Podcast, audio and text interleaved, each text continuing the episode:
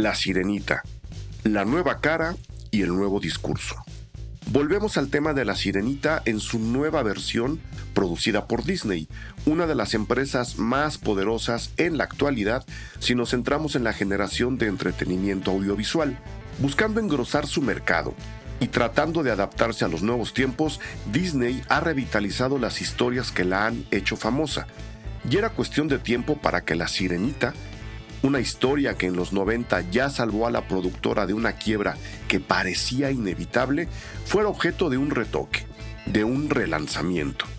En los pasados días, esta nueva versión de Disney basada en los textos de Hans Christian Andersen llegó a los cines y más allá de su discurso, modificado para encajar en los nuevos tiempos, la película sigue generando controversia, especialmente por la elección de su protagonista, Hailey Bailey.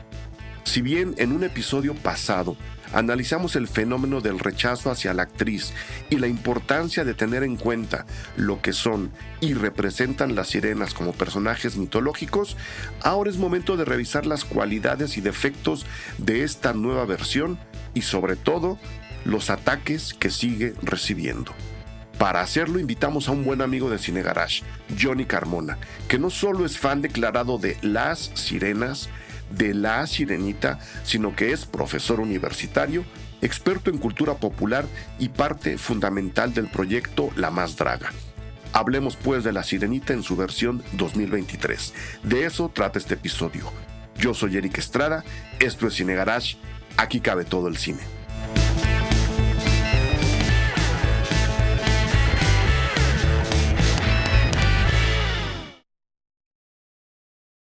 Queridísimo Johnny Carmona. Este, habrá quien diga que es muy pronto para que vuelvas a Cine Yo creo que nunca es pronto para que vuelvas a estos micrófonos. Sabes que tienes la puerta abierta. Bienvenido nuevamente al podcast más escuchado de cine y televisión en México, Latinoamérica, España y, países que nos rodean. y amantes del español. ¿No? Pues Sobre todo, sí, sí.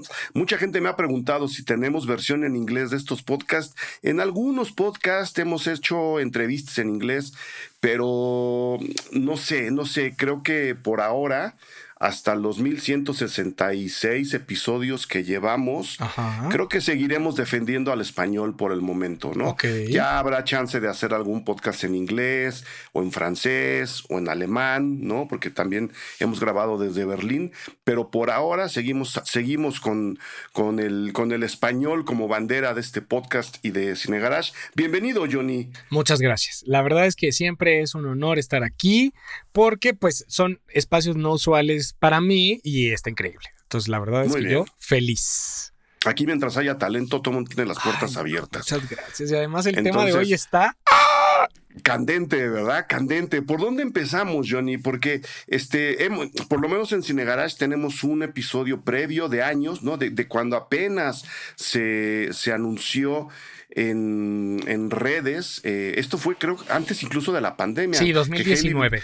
Que Hailey, Bailey iba a ser la protagonista de La Sirenita y se armó todo un, un relajo. un relajo lamentable, ¿no? Porque surgió el racismo más eh, ¿cómo le puedo decir? Encarnado. Sí, el, que más daño hace, creo, porque era un, es el racismo tácito, el que no nos damos cuenta que traemos, sí, claro. pero que en, comentarios como ella no puede ser la sirenita porque no es blanca, sale a relucir. Y de ahí de ahí hasta ataques completamente directos, ¿no? Sobre, sobre la pobre Hailey, eh, que bueno, ya, ya se platicó en su momento, lo hicimos evidentemente previo a la película, apenas se anunciaba que la película se iba a hacer, y ahora que la película ya está en cines, que ya la vimos, Johnny, este, el debate está, sigue ahí, lamentablemente, hay, hay gente que se sigue quejando de eso, pero hay una especie de no sé, como que no estamos encontrando el camino, primero para entrarle a las adaptaciones con actores de carne y hueso de las películas de Disney, que ya llevan varias. Y segundo, y segundo, debatir realmente por dónde y por dónde pueden aportarnos realmente algo estas, eh, estas nuevas versiones de películas que, que han hecho a Disney como casa productora algo importante, algo trascendente, especialmente para las infancias. Ellos hacen cine infantil. Esto no lo digo como una especie de visión eh, que los hace menos. El cine infantil es muy importante y el, y el público infantil merece películas hechas para ellos y para ellas, pensados para ellos y para ellas, con calidad y con este, discursos competentes. Y yo creo, eh, Johnny, ya me dirás tú, que no estamos entrando a la discusión real sobre la sirenita. Mira, yo te invité a, yo te invité a este podcast nada más rápido porque tú diste una plática en la una plática en la Universidad de la Comunicación fue sí, sí, alrededor de este tema. Y ahí fue donde dije, a ver, si vamos a, a utilizar este tema que está al alcance de todos para profundizar en nuestro discurso, hacerlo un poco más trascendente que una pelea entre dos bandos, creo que a través de esta plática y de lo que tú expusiste en la Universidad de la Comunicación, eras el invitado adecuado para este, este episodio. Ahora sí, te dejo los micrófonos. No, no, no, no. Mira, yo creo que es importante establecer varias cosas. O sea, yo, yo me quedo con las palabras de que alguna vez dijo Walt de crear contenido para niños de 6 hasta 66 eh, y que en realidad todo lo que hizo Walt o todo el esfuerzo que hizo Walt, incluido los parques, fue para integrar a todas las personas. Eh, porque justo él, una vez estando en Missouri, eh, aburrido en una feria con sus hijas, sentado en una banca, que después esa banca se supone que está como preservada en los estudios, es donde este, esta banca fue tocada por el trasero de Walt. Exacto, está preservada entonces. Eh, entonces, él dijo, necesito un lugar en donde yo me la pase bien con mis hijas, pero yo me la pase bien. O sea, en donde esté integrada la, la, magia y la diversión. Entonces, así crea los parques, bueno, Disneyland y después replicado en, el mundo.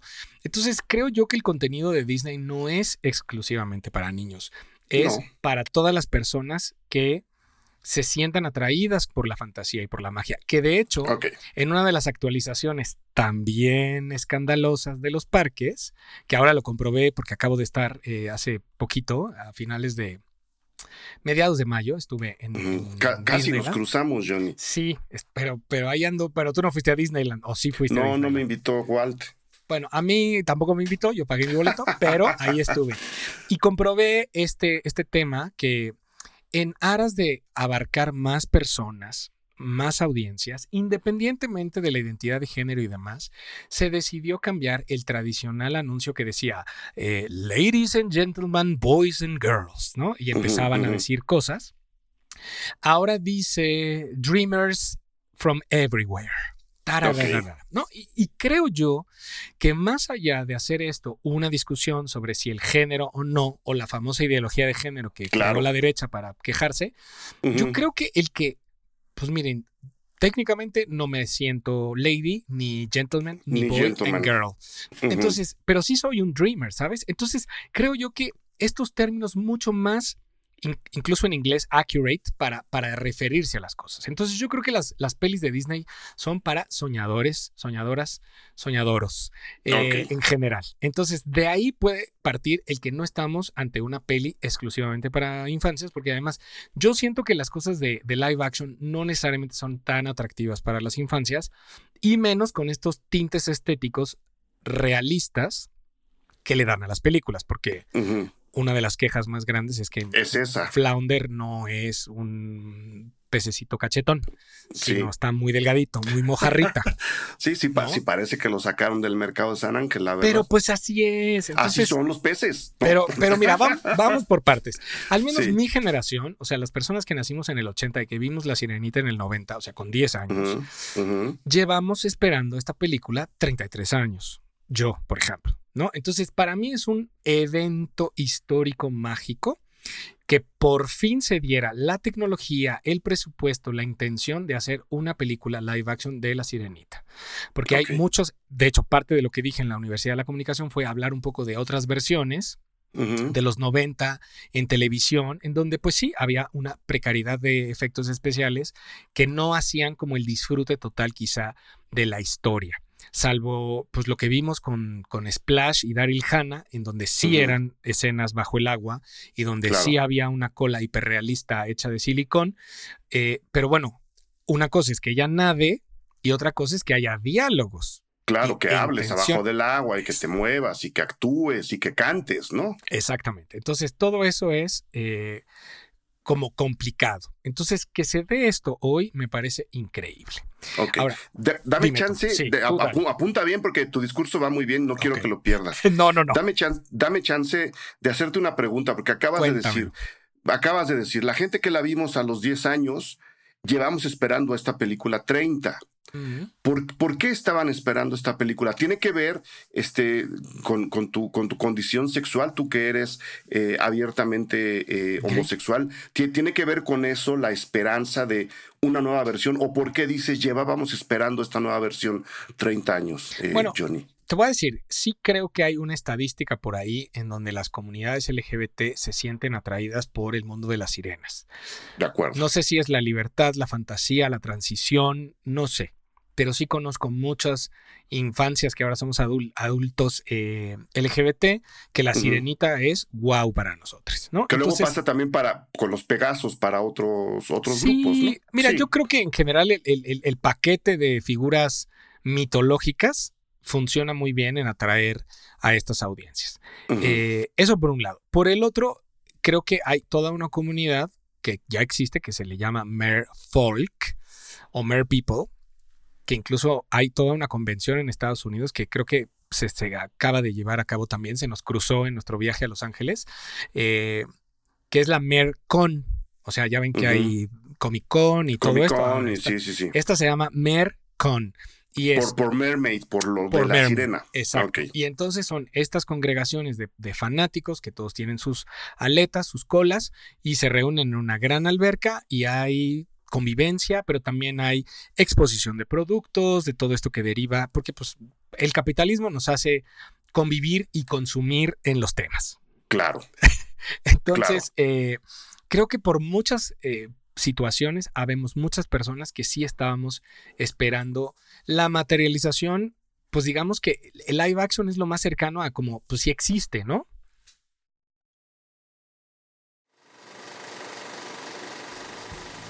Hola, ¿qué tal? Yo soy Eric Estrada, director editorial de Cine Garage, y vengo a invitarles a todos y todas las que escuchan estos podcasts a que se sumen a nuestro perfil Patreon en www.patreon.com diagonal Cine Garage.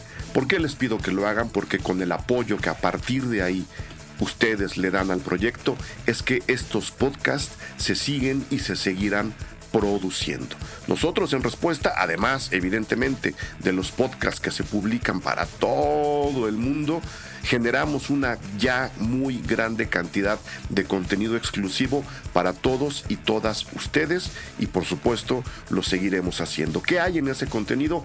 Críticas a los estrenos tanto en cines como en streaming, acceso a nuestros talleres y a nuestros cursos, igual que al Cineclub Cine Garage y muchas ventajas y recompensas más que vamos modificando mes con mes. Vengan, apoyen la producción de estos podcasts y por supuesto nosotros les regresaremos toda nuestra gratitud alrededor y a partir del cine. En esta ocasión, mil gracias a Héctor Garrido, Roberto Carson, Hugo Herrera, Fernanda Solórzano, Inés Camacho Medina, César Omar Rivero Valadez, Mario León de la Rosa, Diego Imanol, Rosana Reynoso, Judith Valencia. Ellos, ellas ya son parte del perfil Patreon de Cine Garage. Gracias a ellos, a ellas y a toda la gente que ya se inscribió, estos podcasts son una realidad.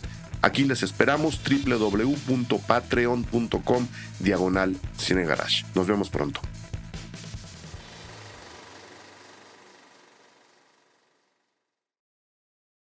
Exactamente, ¿no? Como, como verte realmente ahí. O sea, una cosa, una cosa es que la sirena o las sirenas representen algo dentro de su cuadro mitológico, Sí. eh, especialmente con, con, con comunidades a las que se les ataca y se les separa. Y otra es realmente verte representado en alguien de carne y hueso, como la señorita Haley Sí. o, como, o como todos los personajes que salen en la película. Te lo pregunto y, y qué bueno que estamos, creo, llegando al mismo punto. Sí. Porque, de acuerdo, eh, Disney hace, película, eh, hace películas y productos, ¿no? En donde desde, el merchandising hasta los parques de diversiones pasando por las películas, para Dreamers, vamos a definirlos así, para alejarnos de la, de, la, cuestión de las edades. Exacto. Eh, pero su finalidad, a final de cuentas, es eh, cumplir con el Excel y decir, tenemos tanto de ganancia, las acciones han subido tanto en la bolsa y necesitamos que eso se mantenga. En consecuencia, muchas de las reacciones de Disney y de muchas otras empresas, especialmente las que están generando eh, contenido y entretenimiento audiovisual, es ver, detectar en dónde están las sociedades, qué están platicando y qué están debatiendo para ofrecer un producto que a ellos les va a redituar una ganancia, incluye necesariamente incluyendo círculos y comunidades que antes no habían volteado a ver. Es decir, y aquí, y aquí voy a ser tremendamente franco, porque si hay alguien anticapitalista en este mundo, soy yo. Si el capitalismo, en este caso Disney, está respondiendo a las inquietudes, a los sueños, si lo queremos ver así, a las demandas, si lo queremos ver por el otro lado, de comunidades como la, la LGTB, como lo que ustedes me digan, para acondicionar o reacondicionar sus productos, en este caso una nueva versión de la sirenita, lo hace porque saben que les va a traer dinero y porque va a ir, va a llegar un público mucho más convencido que antes no se sentía incluido a pagar su boleto en la película. ¿Esto es malo? No.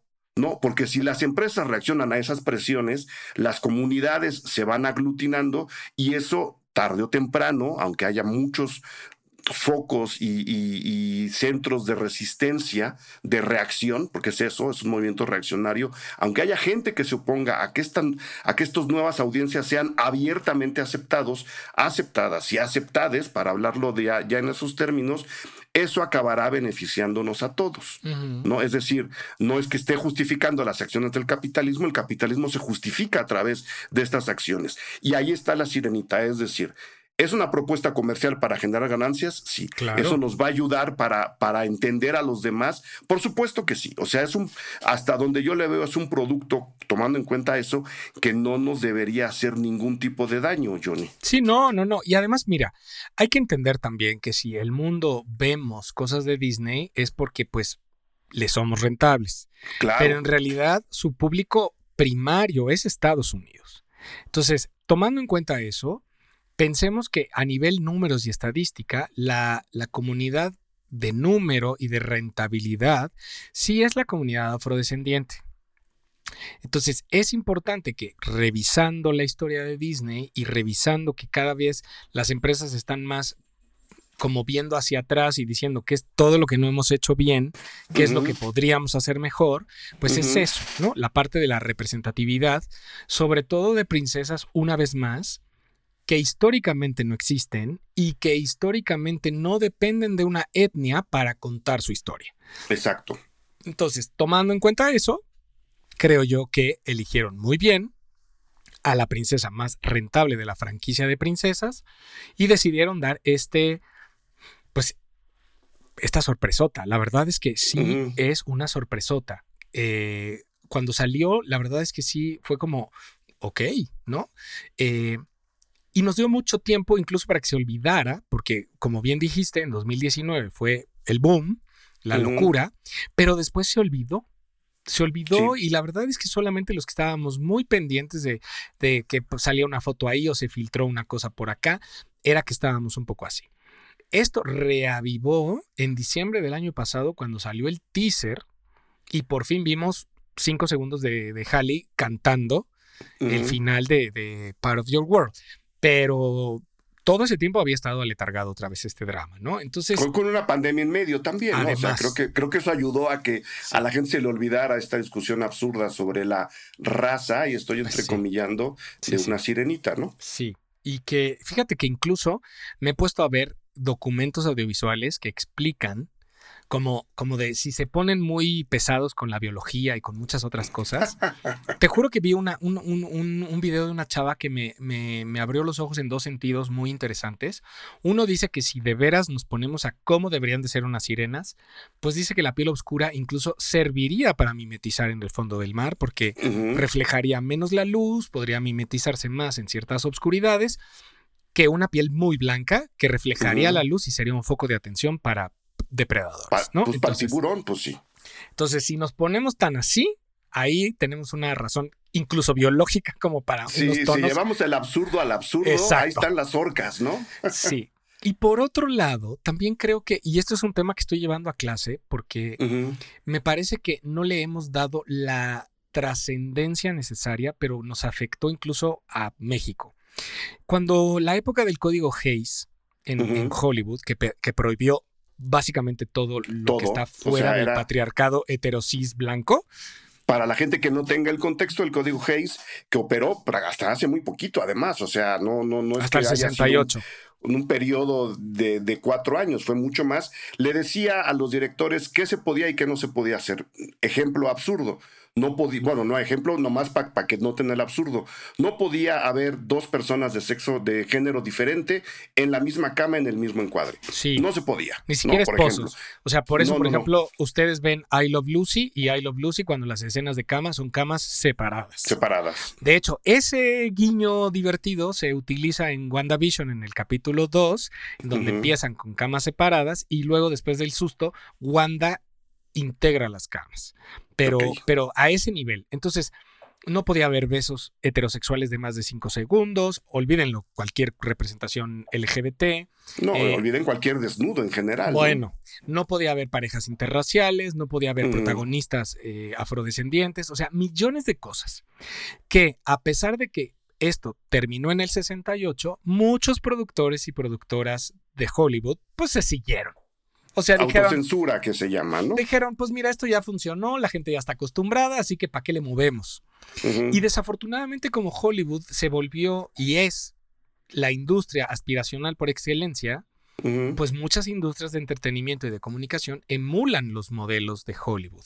Entonces, incluso nuestro modelo de entretenimiento, de telenovelas, de todo, está planteado así. O sea, nosotros tuvimos código Hayes sin tenerlo realmente, pero ahí está. Entonces, ¿qué sucede? Que no estamos acostumbrados a ver a estas personas protagonizando. Sí. Simplemente. Entonces, y claro, y entonces empiezan, bueno, pero es que es afro, pero no está bonita. Bueno, es que también el, el, rango de lo que consideras bello, pues si solamente has visto pura actriz flaca, blanca. Pues también, está muy restringido, ¿no? Muy, muy. Sí. Y si tú mismo no te lo permites, pues menos. Entonces, yo creo que es un ejercicio social, y por eso fue que sí di la, conferencia en la universidad, de expansión de pensamiento, de expansión de entender lo que es válido. Nuestro. Exacto. Y de expandir la, importancia que le damos a la representación. Entonces creo yo que, que, por eso, independientemente de cómo esté la película, que ahorita hablemos, eh, creo que es un, es un momento histórico y un documento eh, cultura pop bien importante Bien importante para los públicos, eh, porque yo, yo, yo este, respondí un tweet, eh, creo que lo hice a través de la cuenta de Cine Garage, que eh, rebota en varias manos, pero ese día estaba yo ahí metido, y un, chico decía, perdón que no tenga el nombre, pero no es mi cuenta pues. personal, entonces, pero era un chico que decía con una duda que yo noté además muy genuina, no venía ningún ataque ni nada de eso, decía que no habían respetado los rasgos típicos de la, de la sirena, ¿no? Y yo le contesté, pues mira, de entrada las sirenas no existen, ¿no? O sea, no, no debería haber un rastro, un rasgo típico de cómo son o cómo deberían ser las sirenas. Y luego la otra, que creo que es lo que nos está invitando a pensar y repensar este tipo de películas, este tipo de nuevas versiones, es, ¿así son las sirenas ¿Qué es lo que tú estás diciendo, o así nos han dicho que han sido las sirenas. O sea, es un poco como la representación de Cristo en las pinturas de la Europa medieval, ¿no? Son las que conocemos, son las únicas que conocemos, y nosotros nos hemos hecho creer que así debe verse Jesús. En caso de, que haya existido. Qué bueno que pones este ejemplo, porque las, los artistas contemporáneos que han tomado la base de la última cena y han cambiado cosas desde poner a personajes de Star Wars o, por ejemplo, Luis Buñuel que recrea la última cena en El Ángel Exterminador o incluso el último póster de Just Like That 2 que también puso a las protagonistas en plan última cena. Hay mucha gente que se ataca porque considera que esa pintura es sagrada y es como, no, no, no, no, no, o sea, un pintor que representó algo, o sea, no estás mancillando nada, ¿no? Entonces, lo que sucede también es un fenómeno de repetición. O sea, es, pensemos que, algo se estampa en nuestro cerebro a, razón de repetirse. Entonces, si nosotros vemos un comercial de cereal con papá, mamá, hijo, hija, una vez, dos veces, tres veces, cuatro veces, cinco veces. 20 veces, con 20 cereales diferentes. Pues mañana que veamos un comercial de cereal con dos amigos, nos va a parecer raro y nos va a brincar porque no está embonando en el espacio del rompecabezas que tenemos en el cerebro. Entonces, todo esto incluso hace disruptiva la película porque no está entrando en los esquemas que tenemos en el cerebro. Y fíjate que a nivel incluso ciencia, personas que, que, recomiendan cositas sencillas que podamos hacer en el día a día para evitar el Alzheimer, por ejemplo, es retar a nuestro cerebro a no trabajar en automático siempre. O sea, como tomar caminos diferentes o rutas diferentes o formas diferentes de hacer las cosas para que el cerebro eh, no se atrofie. Entonces, yo creo que incluso el ampliar nuestro espectro de lo válido, de lo representativo y de lo bello, también nos está ayudando cerebralmente. Entonces, claro. No, hombre, la panacea. A, pesar de ser un producto capitalista para el capitalismo, creo que podemos sacar el beneficio para nosotros necesario para empezar a tratar de ser mejores sociedades. Yo, yo ahí, ahí lo pondría. Y no sé si, quieres, si quisieras abundar algo al respecto, eh, Johnny, porque lo que sigue es el análisis de la. Bueno, el pues, análisis. tu apreciación de la. Te voy a decir algo. Y lo último es el filtro de todo esto porque podemos ir, esto es un camino de ir diciendo sí, sí, es como una encuesta, ¿no? Fumas, sí, ¿no? Tal, tal, tal. Creo que la última pregunta sí hace, porque yo conozco y gente autoproclamada fan de Disney y fan de las sirenas y fan de la sirenita. Incluso hubo un chavo que ya restringió sus tweets y ya no sé qué pasó y qué fue de él, pero él incluso su única personalidad en el mundo, como se planteaba en redes, era ser el doble de Eric animado. Entonces. Eric, el, príncipe de la sirenita. Entonces él para todo era siempre foto comparado del de, príncipe animado y él y todo el tiempo su, eh, eh, Sebastián aquí en el hombro y todo, todo, todo. Pues él no sabes un dolor y unas lágrimas de racismo que tiraba porque decía not my Ariel, ¿no? Ese hashtag famoso que hicieron.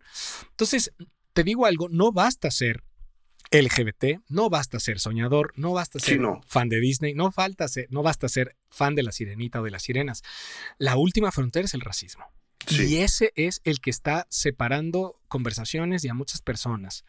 Eh, y lo considero muy, muy lamentable porque pues sí, justo en la pandemia se, se dio todo el, el, surgimiento del movimiento Black Lives Matter con el asesinato desafortunado de, de George Floyd y viene todo este empoderamiento que, por ejemplo, Beyoncé tiene un especial completo en Disney Plus de, de, Black is King. O sea, todas estas cosas que, que derivan en esta coronación de esta sirenita maravillosa que incluso sigue, porque ya se anunció el, el tráiler fabuloso del color púrpura para este diciembre con claro. Bailey y con un montón de estrellas afrodescendientes que además como sentí que le van a dar un toque medio musical. Es que, es que están jalando la obra de Broadway de donde se hizo la película. Por eso, por eso es musical, porque sí es un musical. O sea, la película de Spielberg, que es una de las películas menos valoradas de uno de los mejores directores en la historia, este, no es musical, ¿no? Él le quitó todo ese, ese, esa, esa, esa, parte de la narrativa y la mete en un drama súper intenso, súper emotivo. Pero todo viene de una obra en Broadway. Entonces lo que está haciendo esta nueva versión es jalar, conectar directo con la obra y saltarse a la de Spielberg. Pues a mí, la verdad, aunque Spielberg está involucrado porque sale en los créditos, pero a mí me parece que este florecimiento de la representación afrodescendiente ya está eh, eh, empezando en un esplendor muy bonito y sobre todo Halley, que, que además personalmente, ahora sí te voy a decir, ya que estuve 30 segundos frente a ella, eh, tiene una energía hermosa hermosa, hermosa, hermosa. Entonces, en el más puro fanatismo, mi chiquita se merece esto y más. Entonces. Y esto y más. La verdad. Pero bueno, entremos de lleno, por favor, al, al a, tú veme diciendo, yo te voy diciendo, porque ya ambos la vimos y espero que, bueno, para el momento que las audiencias lo estén escuchando, también la gente lo esté viendo. Si no, alerta de spoiler, ¿eh? No, pues que es que, o sea, qué estropeo, si ya, ya vimos la de los 90. Pero sí hay cositas nuevas, cositas. Ah, ya hay canciones de Luis Manuel. ¿Cómo se llama ese señor? Luis Manuel Miranda. Ese, ah, qué cosa, ¿para qué lo usan? ¿Para qué lo siguen usando? Vámonos, vámonos con la película. ándale, empezamos. Mira, empezamos con un quote, con una cita de eh, Hans Christian Andersen, lo cual me parece. que es el autor del, del, cuento. El cuento original del 7 de abril de 1837, se publica La Sirenita. Eh, siento que es un guiño bonito, un como rendir homenaje que luego no se desarrolla absolutamente nada más que un detalle del final, pero no hay más. ¿No? Un guiño, sí, es un guiño. Un guiño. Que también hay un guiño, yo sentí ya en mi tratar de conectar, empieza con todas estas escenas de mar y mar y mar y mar y mar y mar y olas y olas y olas y marea y demás. Siento que es un poco como empieza el anime japonés del 75, que también empieza como con vistas de Dinamarca y luego se mete al mar, ¿no? Entonces, bueno, ahí sentí. Pero bueno, ¿Tú, ¿Tú, qué onda? O sea, vamos a yo, toda la película. Yo, tengo varias preguntas con la película. Dime, dime. Yo, yo, que, yo que de Sirena no tengo nada, o sea, yo ahí sí no. El ceviche me gusta mucho, me gusta más el aguachile, pero, pero, pero de sirena no tengo nada. Este, eh, eh, nunca fui fan ni del cuento eh, ni, de, ni de la película, pero reconozco su valor y reconozco mucho más el valor de una película que está de nuevo tratando de modificar un discurso que hasta cierto punto sí podría haberse visto como machista de la película de los 90. Es una película, es una película de su tiempo, es una película donde pensábamos de manera diferente, no la estoy juzgando, simplemente digo que Creo que a la hora de hacer nuevas versiones de sus películas animadas, Disney está encontrando la oportunidad de actualizar los discursos de las mismas. Ocurrió y de manera muy notoria, y yo aplaudí en su momento, con el libro de la selva. Sí, con la, Bella y la Bestia también. Con la Bella y la Bestia. En algún momento se parten y empiezan a dibujarnos eh, personajes bastante más eh, creíbles, por supuesto, más que se relacionan más con nosotros y que de nuevo hacen un discurso mucho más contemporáneo y en consecuencia bastante más abierto, en busca de mercado, pero bastante más abierto. Sí, sí. Creo, creo que ahí Disney está dando en el clavo. Sí, completamente. o sea, yo siento, por, ejemplo, que, que, bueno, aún en la animada, lo que pasa es que hay un efecto Mandela en el que la gente dice que Ariel entregó su voz por un hombre. Sí. Y siempre digo, y, la misma Jodie Benson, que es la voz de, Ariel animada, lo ha dicho. A ver, gente, no ha visto los primeros 15 minutos de la película entonces, porque la gran, el gran momento de la gruta el gran momento en el que terminamos de enamorarnos de Ariel cuando canta Part of Your World, no está hablando de ningún hombre porque no ha conocido hombre. No sabe nada, nada más tiene curiosidad por lo que hay afuera del agua. Ella está fascinada con el mundo exterior y con todos los elementos del mundo exterior. Eh, ya había recolectado el Jingle Hopper o el cachivache y el la pipa y todo se va encontrando cosas. Se va encontrando cosas en sus, en sus viajes exploración a barcos hundidos. Entonces, Ariel tiene una fascinación por el mundo exterior, independientemente si hay un príncipe guapo o no lo hay. Que creo que en esta nueva versión, con las casi dos horas que le aumentaron, este, pues le aumentaron 50 minutos. ¡Ah, qué horror! Le queda más claro. O sea, queda más claro. Eso queda más claro como para decir, a ver, señores, ahí les va el zape, ahora sí pongan atención. Esto no tiene nada que ver de entregarse un hombre o no. Que de hecho, fíjate, hay detalles bien minúsculos que si no los notas, refuerzan esto. Por ejemplo, échalos, eh, échalos. bueno, está esta versión, esta secuencia de la caverna que es hermosa. Eh, me gusta mucho, bueno, pues ya, o sea, rescata a Eric, ¿no? Eh, y, el gran splash en la, en la roca que la roca, por ejemplo, dato curioso, el splash en la roca y ella en la roca, ella trae una cola de silicón. No es CGI lo que vemos en la roca. Entonces, o sea, lo que está abajo del mar, obviamente sí es CGI, pero bueno. Sí, pero la cola es, es real, la, la, traía puesta. Ahora, en la animada, momentos antes de que inicie Bajo el mar, Ariel está deshojando una, una, una flor, ¿no? En el clásico me quiere, no me quiere, me quiere, no me quiere. Y como le sale que la quiere, entonces luego dice que va, le va a decir a Flounder que vayan a verlo y que chapotee y llame su atención y ta, ta, ta y demás. Entonces ahí es cuando Sebastián la detiene y le dice, no mamita, la vida abajo del mar es mucho mejor que el mundo de allá arriba, ¿no? Claro. bueno, en esta nueva versión, Ariel está entusiasmada, pero no por Eric.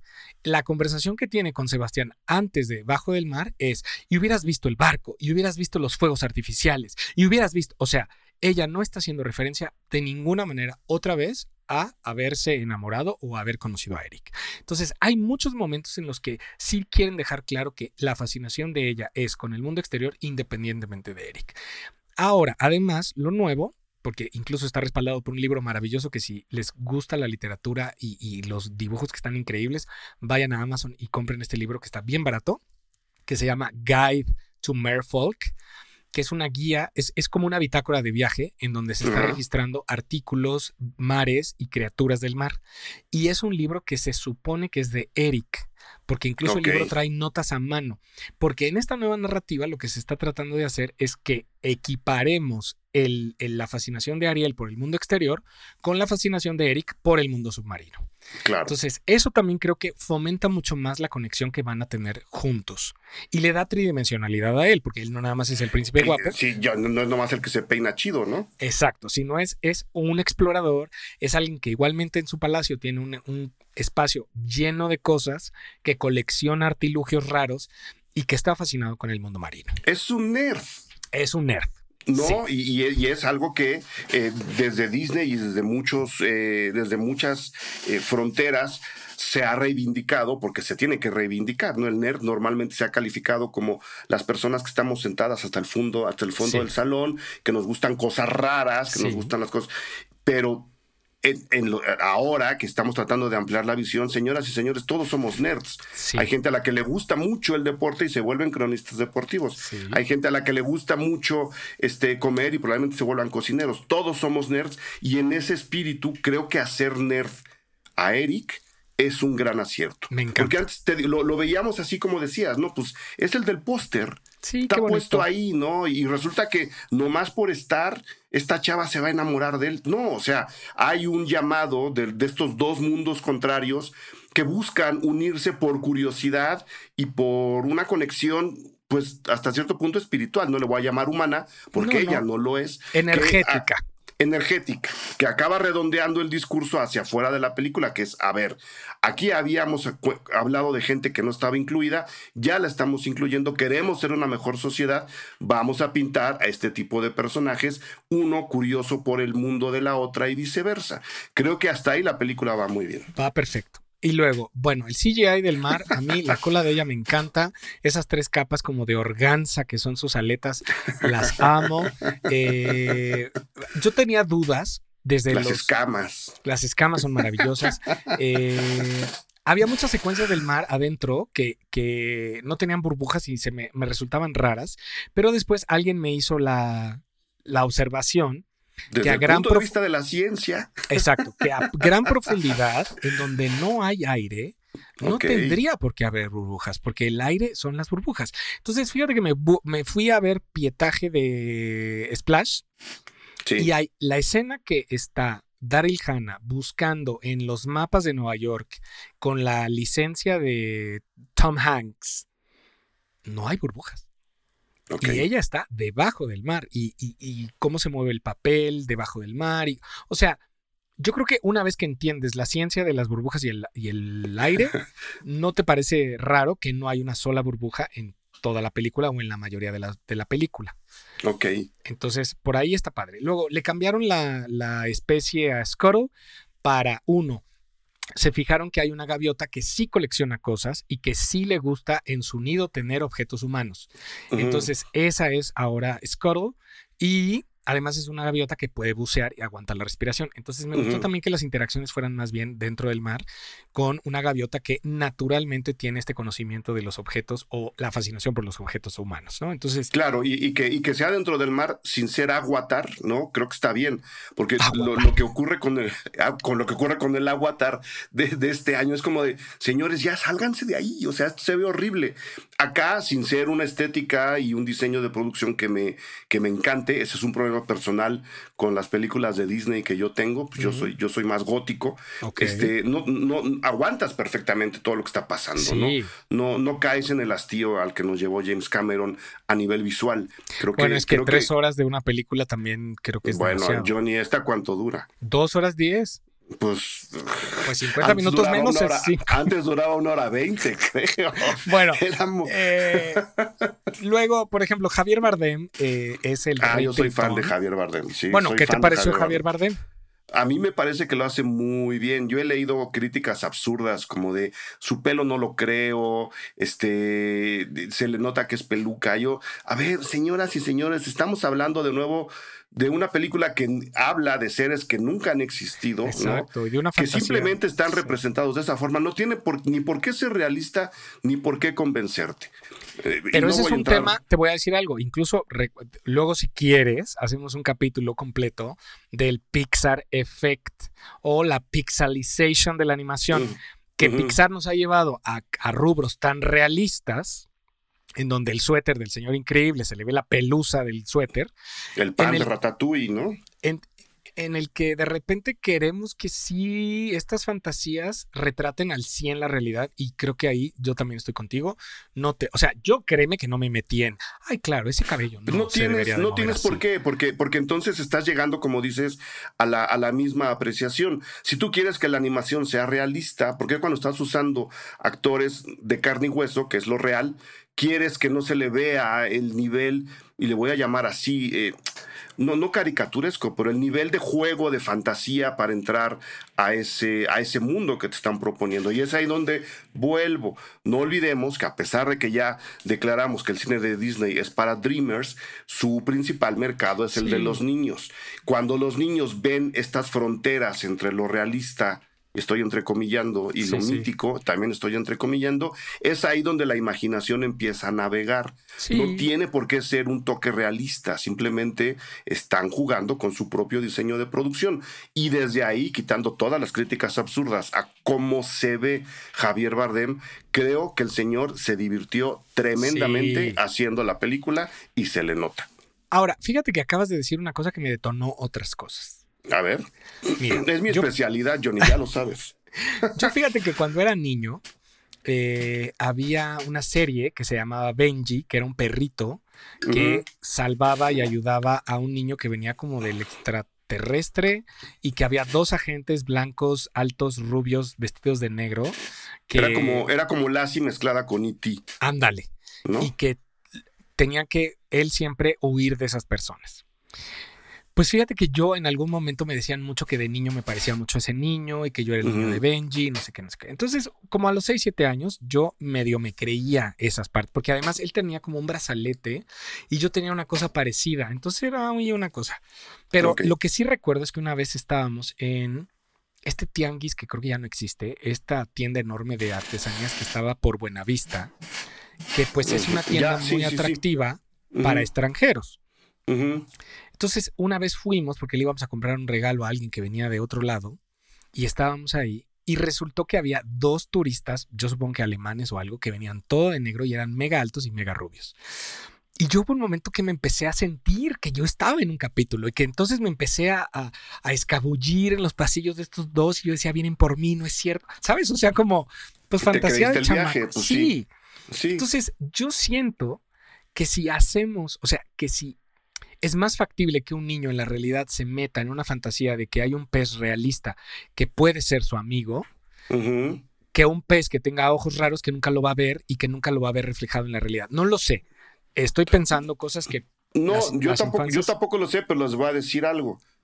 Cuando los niños juegan a las películas que vieron, ¿ustedes creen que están buscando que la película de la tía que se ponen para convertirse en Neptuno sea realista? No. No y eso lo hace el cine. O sea, cuando el cine te hace ver estas cosas, eh, no, digo que lo hagan premeditadamente, pero no tienen por qué apegarse a un realismo, que además es una cosa indescriptible, lo real, ¿no? Sí. Cuando los niños juegan al personaje que vieron en la, en la película conectan justo porque dicen, yo también lo puedo hacer, ¿no? Lo digo yo desde la experiencia propia. Si un niño se pone la peluca de la tía para convertirse en Neptuno, jamás va a buscar que parezca el pelo del rey de los océanos. Exacto. Va a buscar que se parezca a Javier Bardem. Eh, y además también te voy a decir otra cosa que acabas de tocar y que es muy interesante también con infancia sobre todo. Si hay una hay un niño que quiere ser como Ariel, no sé si necesariamente quiere ser niña sino quiere ser igual de aventurero, de, muchas cosas. O sea, que por ejemplo fue lo que en su momento se le criticó a Adele y Adele salió a decir eso, porque Adele llevó una vez a su hijo vestido de Ana a Disneyland y bueno, no sabes las fotos cómo se pusieron la gente de cómo lo vistió de Ana, que no sé qué, y él decía, mira, admira a Ana por su arrojo, por su valentía, por, por cómo es. O sea, yo no me voy a poner a ver ahorita si quiere ser niña o no, sino simplemente los valores de la persona que tiene enfrente le están llamando la atención. Y creo que eso también es una aproximación interesante a todo esto. Pero bueno, a ver, cosas que me faltaron. antes de, entrar a la Tierra y dejar acá, yo creo que hicieron mucho esfuerzo de diseño en crear seis hermanas diferentes, individuales, con nombres propios, con diseño propio, porque cada una tiene una aleta diferente, un color diferente. O sea, a mí me parece en papel y en muñecos, me parecen alucinantes las hermanas. Y yo me quedé esperando la gran aparición de las hermanas, porque en realidad no salen mucho. Pues está bien, según yo, la película habría durado 20 minutos más, mi estimado John. pero, pero no eres la niña de Bridgerton que te van a poner en el mar para que digas una línea. O sea, qué honor, qué orgullo, qué belleza que seas la chava de Bridgerton y que ahora seas una hermana de Ariel, pero... Te faltó. Sí, a mí me faltó tiempo, aire tiempo agua de hermanos. Tiempo, tiempo agua de hermanos. tiempo océano, mi minutos océano. Mi minuto océano. Ahora, otra cosa que creo que es increíble es Melissa McCarthy. Eh, ya lo dijo de viva voz el día del estreno en El Capitán en Los Ángeles, California. En el cine. Dijo que por si les había quedado duda de que había gente que a la fecha negaba que Úrsula estaba basada en Divine, ella había inspirado todo en Divine y ella estaba literal en su cabeza rindiéndole homenaje a Divine con esta Úrsula que hizo. Su personaje, esta Úrsula. Ahora, antes de seguir, rápido, contextualiza a la gente ah, quién es Divine, ¿no? Bueno, Divine. Hay gente, hay gente que puede no conocer. Sí, claro, sí, y eso está muy Es conocerla, conocerlo, conocerle. Conocerle. A él, Mira, a él, a él es en, con E, ¿verdad? Sí. Eh, la verdad es que. A él es con él. sí, Mira, Divine fue un actor llamado Harris Glenn Milstead, conocido con un nombre artístico llamado Divine. Fue un icono LGBT de finales de los 70. Nace en Baltimore en el 45 y muere en no sé bien dónde, en un hotel en Estados Unidos en 1988. Y es esta figura que si ustedes buscan y googlean Divine, van a ver a Úrsula. Punto. Pero bueno, se convierte en la, en la, en la entidad musa de John Waters, que es un gran director de, cine, disruptivo maravilloso, y que la gran aportación de la cultura pop general y, digo, porque hay mucha película underground, escatológica y fuerte, pero digamos que la, aportación más grande es Hairspray, que es una película del 86 protagonizada por una chava que después tuvo un talk show que se llamaba Ricky Lake. Eh, y en donde la mamá de esta chavita, que es una chavita que vive en Baltimore y que sueña con ser estrella de la televisión, es Divine en mamá. Y que eso después se convierte en un musical y que después en varias películas. Y que ese papel, digamos que de esta drag haciendo de mamá, senta las bases para que incluso John Travolta en la película salga de mamá también. Claro, claro, claro. Todo eso hace que en el 88, cuando se empieza a gestar la sirenita, quien diseña la sirenita se basa en Úrsula. Voltea a ver a Divine. A Divine y hace a Úrsula así. Mucha gente, súper conservadora sobre todo, lo ha negado siempre, porque además nunca había habido una declaración directa de Disney de, bueno, sí, sí, sí es Úrsula. O sea, no pasa nada, es Divine. Entonces, por eso creo que la, la declaración de Melissa es tan fuerte y poderosa, porque que la actriz que te dice cómo, cómo hizo su papel, te dice, pues si tenían dudas, sí es Divine y aquí estoy yo y lo hice. Entonces, ya con esa con, con ese contexto entiendes la como Úrsula borracha que hace toda la película, ¿no? Sí, sí, sí. Como, como, que, como que las cosas adquieren un sentido extra de nuevo, muy distinto a la película, a la película anterior, que tiene, tiene su encanto. No estoy diciendo que sea ninguna basura.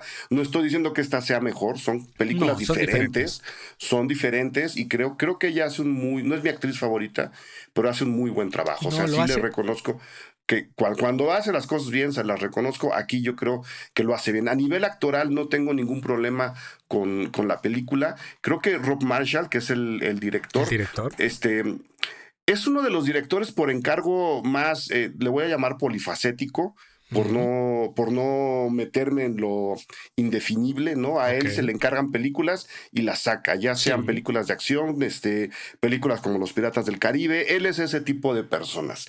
Si algo sabe hacer bien es dirigir a sus actores y convivir muy bien con ellos y con ellas. Aquí se nota, ¿no? Aquí sabes perfectamente qué actor está haciendo qué personaje y a lo que me refiero es no están todos haciendo las mismas cosas, que luego pasa mucho en películas, especialmente con este tipo de, fantasías. Aquí tienes a una personalidad bien desarrollada, como el personaje de, la, de Ariel, y a otra personal, personalidad igualmente desarrollada, como, como el personaje de Úrsula, conviviendo en una escena y sabes perfectamente que los dos tienen un poder distinto dramáticamente hablando. Esa es la chamba de Rob Marshall y creo que lo hizo bien, cumplió con su chamba, excepto con la duración de la película. ¿Alguna otra categoría, alguna otra cualidad más, mi estimado? la verdad es que te digo, Úrsula lo hace muy bien. Sí. Ahora, no, creo yo que también en adecuaciones que se hicieron, por ejemplo, se eliminó todo el diálogo de Úrsula diciéndole, pues, ¿para qué quieres tu voz si con como te ves está bien? Eh, creo que es muy interesante el giro que se le da. Incluso el, el, pilón que le hace el hechizo, que, hace que Ariel se olvide de todo. Eh, básicamente, o sea, de por qué o, cuál es el, el deal breaker, ¿no? O sea, como tiene que besarlo, ella no, no sabe, se lo no sabe. Y de hecho, por partes, creo que hasta incluso hace que esté un poco más desorientado de lo que debería de estar en un mundo al que no pertenece. Entonces, creo que esa parte está muy interesante. También se cambió la línea que efectivamente era, pues no había consenso para el beso. Eh, que fíjate que yo no lo tenía tan claro entonces dije, a ver, voy a revisitar la letra. pasa mucho en las princesas de Disney. Voy a revisitar la, línea que, se supone que está en, revisión. Y sí, dice, no hay que preguntarle, ¿no? Entonces es como, ay, ¿qué es? ¿No? Sí, sí, sí, sí, causa comezón. Y si tanto drama, simplemente dicen, lo quitan. Pues solo pregúntale. O sea, cambiaron a no hay que preguntarle a solo hay que preguntarle. Claro, Entonces, me encantó esa parte tan sutil, pero tan poderosa. Em, yo creo que toda la parte de, la Tierra te da todo este espacio para, para así entender la conexión que sí tienen ellos, lo que habíamos hablado al principio de esto. Me parece muy bonito. Por ejemplo, la gente que quizá no es tan nerd como yo, no notó el cameo de Jodie Benson, que es la voz animada de Ariel, pero bueno, es una señora que está en el bazar y que le da justo el Dingle Hopper. Entonces, ese momento es eh, este, este fan service. Este otro guiño, sí, sí, sí, sí. O sea, es como, ay, qué bonita, Jodie Benson. la pregunta dolorosa, mi estimado Johnny. Ya ves que te gustó la película. Sí. Y creo que, creo que ya dejé claro que a mí hay cosas que sí, hay cosas que no. Ok. Este, Lin Manuel Miranda. mira, lo que pasa con Lin Manuel Miranda es que. No, mira, yo me conecto con Lin Manuel Miranda mucho en el sentido estricto de, a ver, nada más te voy a, te voy a confirmar eh, una cosa, ¿no? Lin Manuel Miranda. Mira. Hablando de Broadway, ¿no? Sí. Lin Manuel Miranda es del 16 de enero de 1980. Es decir, es tres meses más grande que yo. Ok. Entonces, tiene el mismo recorrido Disney que yo, creció en el mismo momento y es un tipo de 43 años. Entonces, siento su desbordado amor por Disney y su talento que tiene ciertos como gustos específicos que sí no ha habido gente a su alrededor que le diga, mira Lynn, yo sé que te gusta esto, pero quizá no es lo más factible. Pero yo creo que les cae de novedad, les cae muy chistoso y hay cosas que, que bueno, o sea, yo no detesto el rap de, de, de Scuttle, pero sé que es la canción más Lin Manuel Miranda que hay no sé, yo creo que en el universo Disney, o sea, porque le encanta hacer esas cosas raras. Y, ¿Sabes cómo es? Es un poco equiparable a estos momentos absurditos de baile como de chiripiorca que le encanta hacer a, a Tim Burton. sí. O sea, dime tú, no hay película de Tim Burton que no tenga ese bailecito chiripiorquesco que no tiene sentido. El final de Alicia en el País de las Maravillas de, de Tim Burton tiene ese baile horrendo.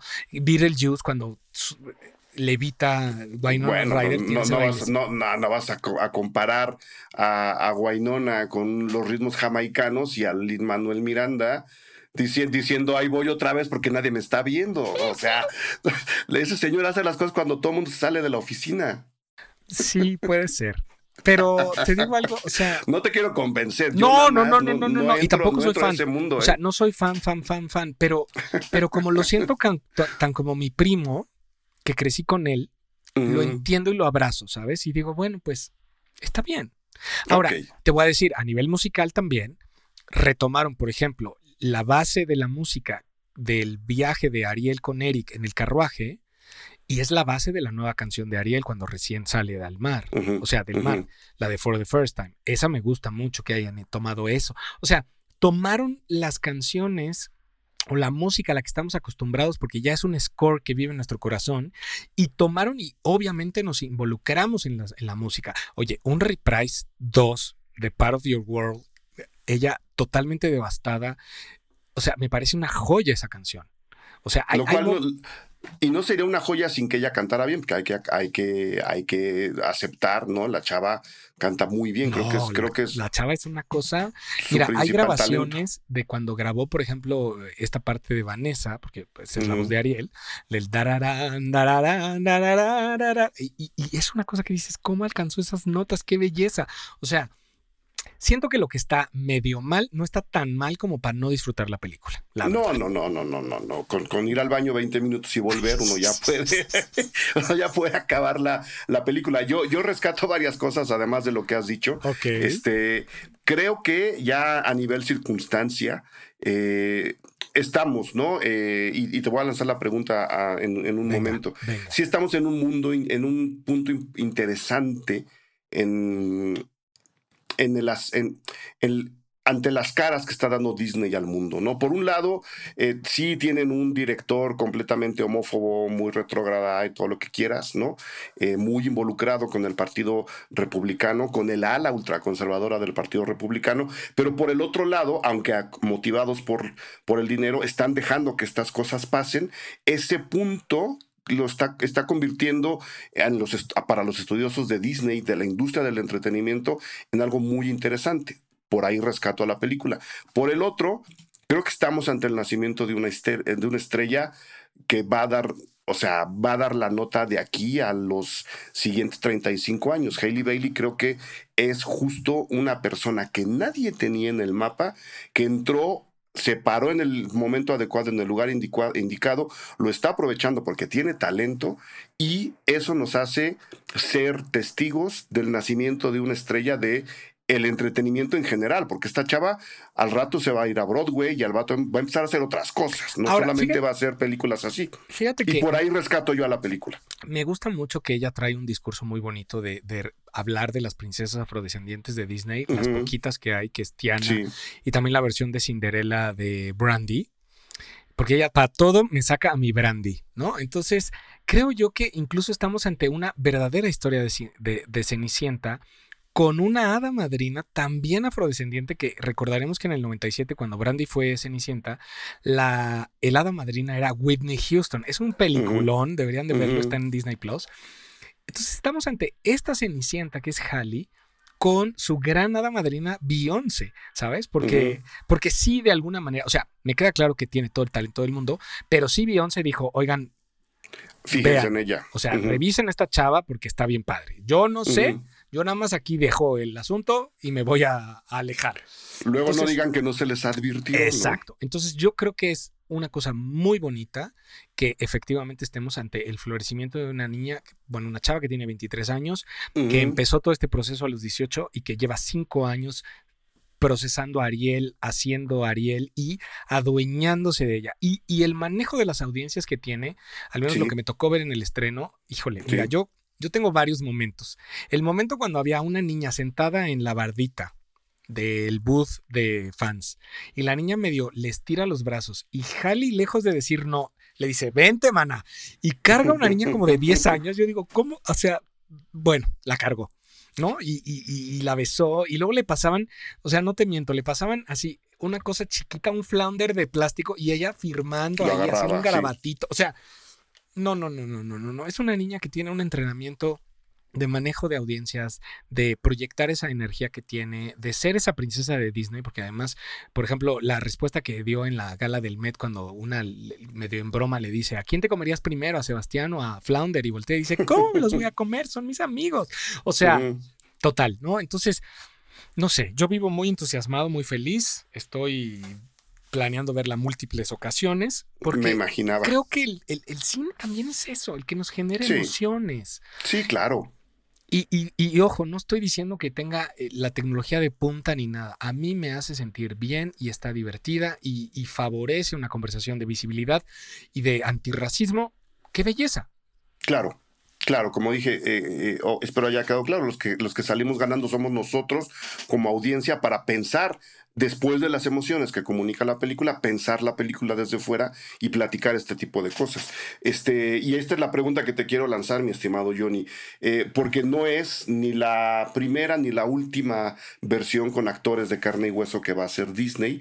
Eh, hay varias ya formadas por ahí, me imagino, en sus, en sus escritorios. Este, teniendo al libro de la selva anterior, que a mí me pareció una muy buena readaptación.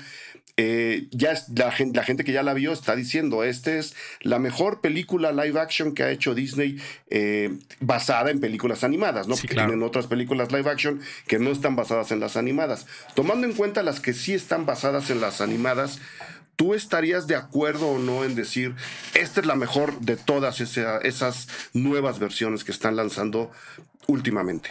Sí. Sí, Sí. ok. Gracias, Jordi. Gracias por lo conciso.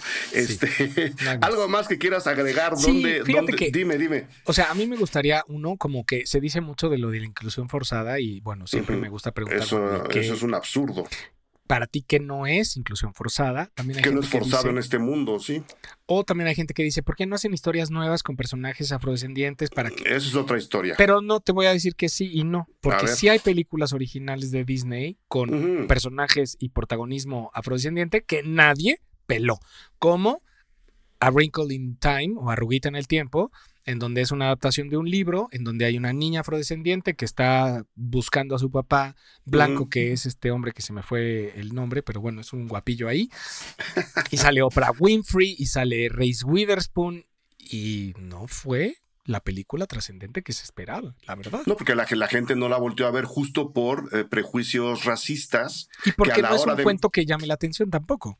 Claro, pero a la hora, volviendo a la, a la apreciación y a las mentes que se pueden abrir con estas películas, cuando tienes una historia que quieres ver con eh, actrices y actores que desde un punto de vista muy tonto no deberían estar en esos papeles, te hace ver la película a Claro, fuerza porque quieres sí. ver la historia. Mm. Cuando es una historia nueva y nadie le hace caso porque el protagonista es afro, afroamericano, lo único que se está evidenciando es un racismo que nos mueve a no ir a la película. Porque, la- porque el protagonista es afro, afroamericano. Está reafirmando justo nuestra teoría. Entonces, Exacto. el cine se ve siempre, señoras y señores. Sé que para mucha gente es difícil, sé que es caro. Este, procuraremos y seguiremos peleando para que cada vez más gente pueda ir al cine y pensar a nuestra sociedad a partir de todo tipo de películas, como nos lo acaba de demostrar ahora el señor Johnny Carmona, a quien le digo, ¿dónde te encuentra la gente? Danos tus redes sociales, dinos cómo la gente puede contactarte. Si es que quieres que te contacten, No, si claro no, que también sí, se sí, vale, sí, ¿no? sí, ahora sí que Sabemos que, vives bajo del mar.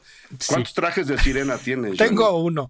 Bueno, Uno eh, tengo una que una cola que ya dio de sí mucho porque la licra ya además, entonces ya tengo una versión renovada, Tienes nueva ten- cola. tengo nueva cola, literal. Ok. Este, pero bueno, arroba Johnny Carmona, J-O-H-N-Y Carmona en Twitter y en Instagram, que últimamente mi Twitter es solo de la sirenita, pero bueno. Oye, ¿qué, qué, qué? No vamos a da- dar comercial de qué complejo de cine lo hizo, pero qué bonito comercial bajo del mar hizo El de ese Cinépolis. Bueno, ándale, sí.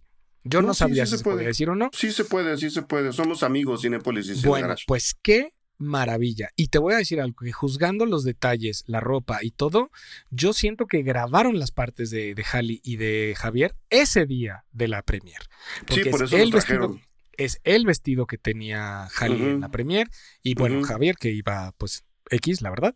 Pero bueno, o sea, el pedazo de comercial que me hizo llevar al comercial de McDonald's del 89, en donde también es bajo del mar de los juguetitos de la, de la sirenita de McDonald's. O sea, y que no sé tú, pero yo siento que la calidad final del comercial es no es muy un, buena. es un muy es un muy buen anuncio este lo, lo, lo hicieron muy bien. Se aprovecha no evidentemente hay hay acuerdos con, con Disney se hace la primera aquí tal día porque nos conviene a nosotros. Voy a grabar esto se puede para mí por supuesto. O sea es un fue un Sí. muy muy muy muy buen arreglo. Este y pues sí ahí está el anuncio dando vueltas por todos lados. Eh, estimado Javier Bardem sabemos que nos escuchas.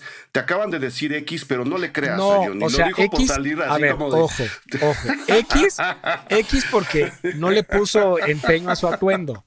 "Ah, pues es el rey de los océanos no tiene que hacer nada más Necesitaba yo algo más, como dirían en inglés, more regal.